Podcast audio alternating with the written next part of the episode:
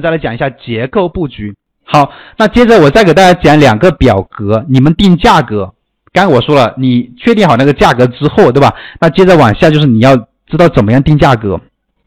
那么我们怎么样定价呢？我们可能有的同学是手指掐指一算，哎，价格就出来了，对吧？有这种神人啊，牛逼的存在。好，这种同学呢，也真是佩服了啊。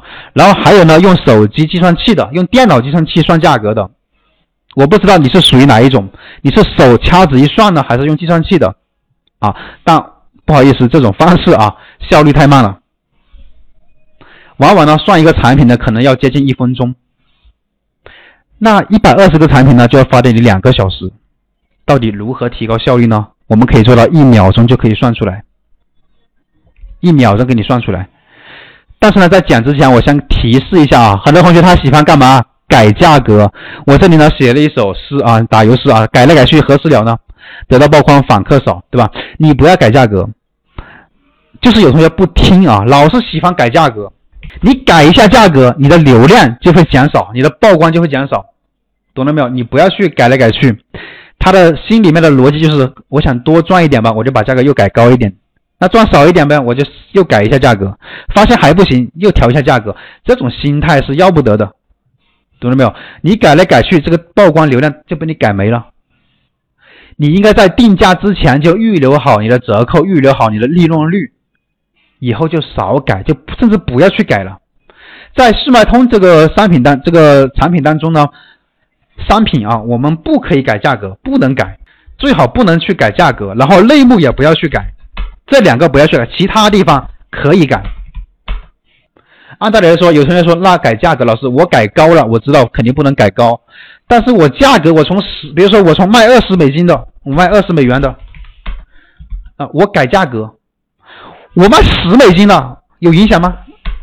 啊，有没有影响？按照正常的逻辑是吧？是没有影响的，甚至呢，消费者更喜欢你这种方式。但是你要知道，我们并不是卖家和买家之间的，在卖家和买家之间有一个平台。中间有一个平台在这里。如果说没有平台的管控，那么你调价格调改高改低都没有任何关系，一点影响都没有。你改低了反而更好，更多人愿意来你这里买。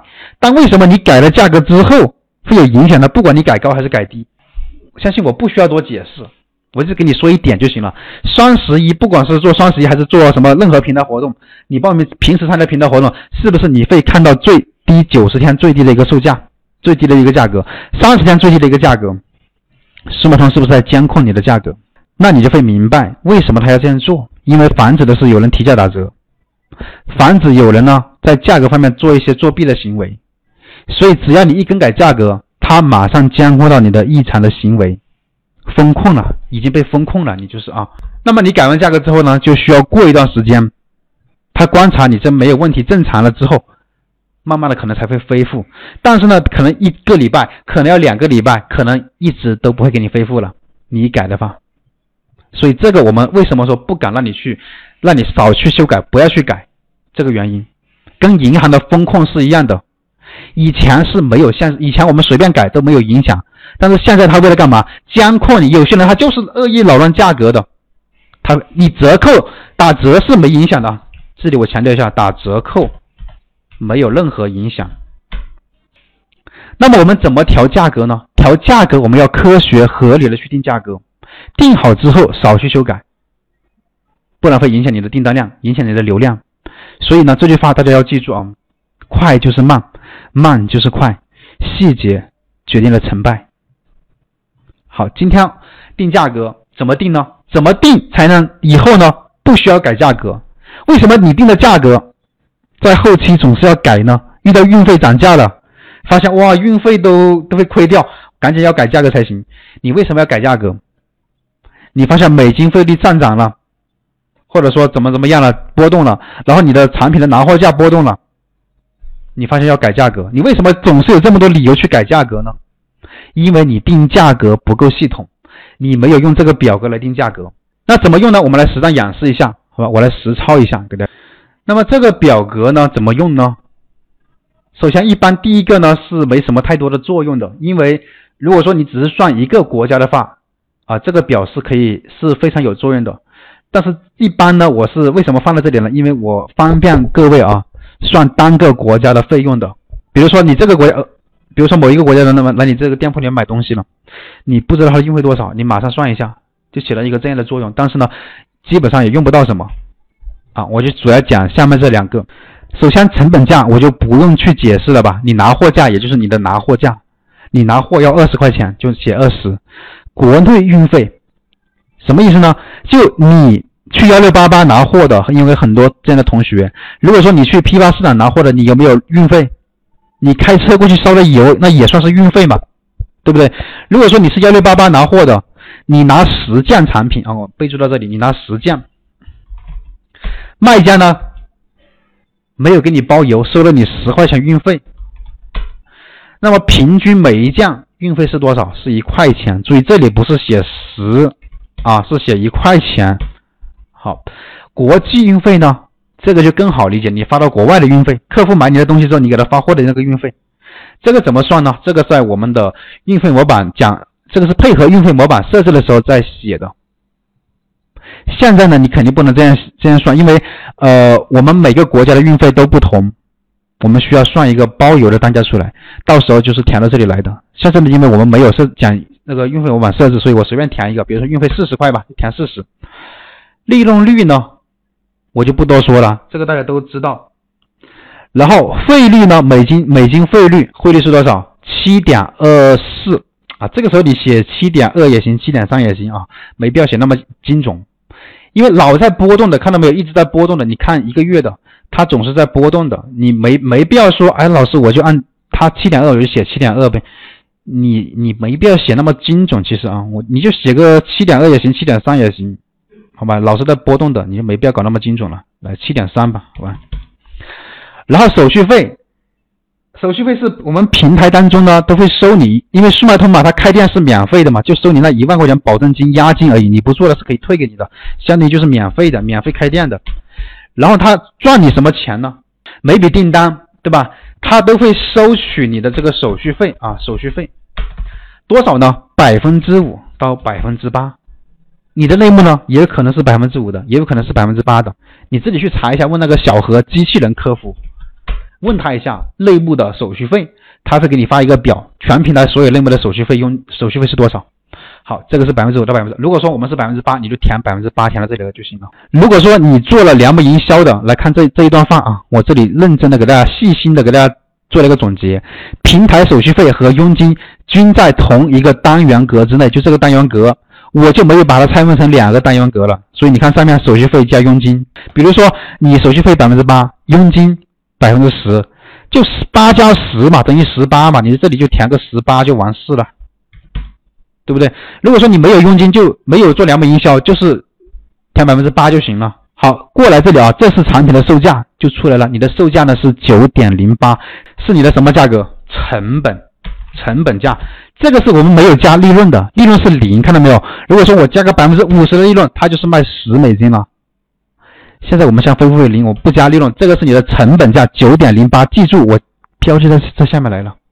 如果说你想赚钱，赚百分之多少？百分之六十，写百分之六；百分之八十，写百分之八十，就这个意思。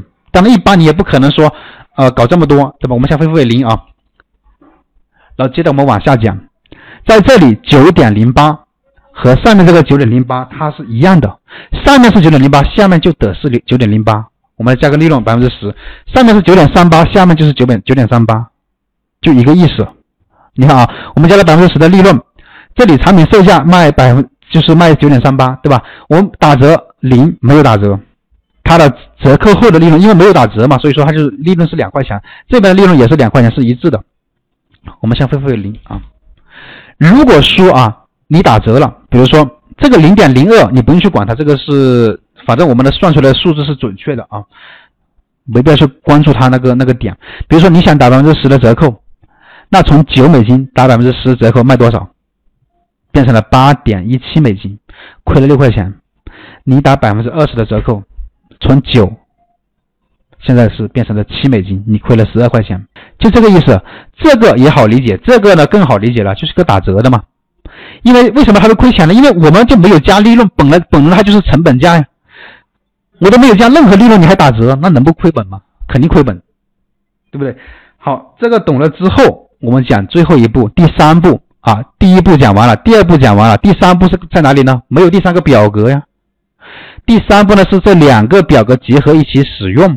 如果说你想预留百分之三十的折扣，比如说你最高百分之三十，现在是九点，现在是九块钱卖到六块钱了，亏了十八，你留百分之三十的折扣啊。预留，这是最核心、最关键，就在这里啊！预留百分之三十的折扣，那现在你还亏钱了了，亏了十八，怎么办呢？你只能把价格加上去，才能让它不亏钱了，尽量接近于零就行了。这里啊，加利润，开始加利润了，百分之百的利润还不够啊，百分之一百一十十二就可以了，你没必要说调，一定要调到零，就这样就行了，接近于零，不是等于零。稍微有点小数点没关系哈，这个时候如果说你要预留百分之三十的折扣，那么它就是多少？卖的价格就是九点九，就售价是一点，就卖的价格是十二点九八，你打完折之后就是九点九，九点零九。为什么九点零九呢？不是九点零八呢？这里我没等于零，如果说你非得等于零的话，那那你就要调呀。嗯，九点零五吧？啊，不对啊，还要再往下降，点零五。就没必要去调它了，好吧？没必要去调了，你就知道这个意思就行了。我们就写一百三十一就行了。好，这个成本是跟刚刚那个成本价是一致的。你平时比如说你不打折，就是十二点九八去卖啊，但是肯定要打个折的嘛，肯定要通过打折来调价。你就打个百分之十的折，他就卖十一美金；打个百分之二十的折扣啊，平时就打个百分之二十左右就行了。就是现在你就卖十点三八了。原本你的成本价，你的成本是九块钱的，九点零八，现在你打百分之二十，卖十点三八，对吧？我赚一点点，我也没赚你太多，对不对？然后你平时你也可以打到百分之二十五，我卖九点七四，我就赚你四块钱。如果说平时你不想赚钱，打百分之三十，你就一分钱一毛钱都不赚，这才是。这个表格的利用正确的使用方式，正确的叫在这个表当中预留折扣，一般是建议大家预留百分之二十到百分之三十。那么你留了百分之二十到三十的折扣呢？你的利润率呢不是等于百分之二十到三十，是你看这里留的是百分之三十的折扣啊，它的利润率达到了多少？达到了达到了一百三十。所以这里呢我们是不管利润的，我们只管留了多少折扣。呃，批量管理表格，店铺产品很多了以后，有几百个之后。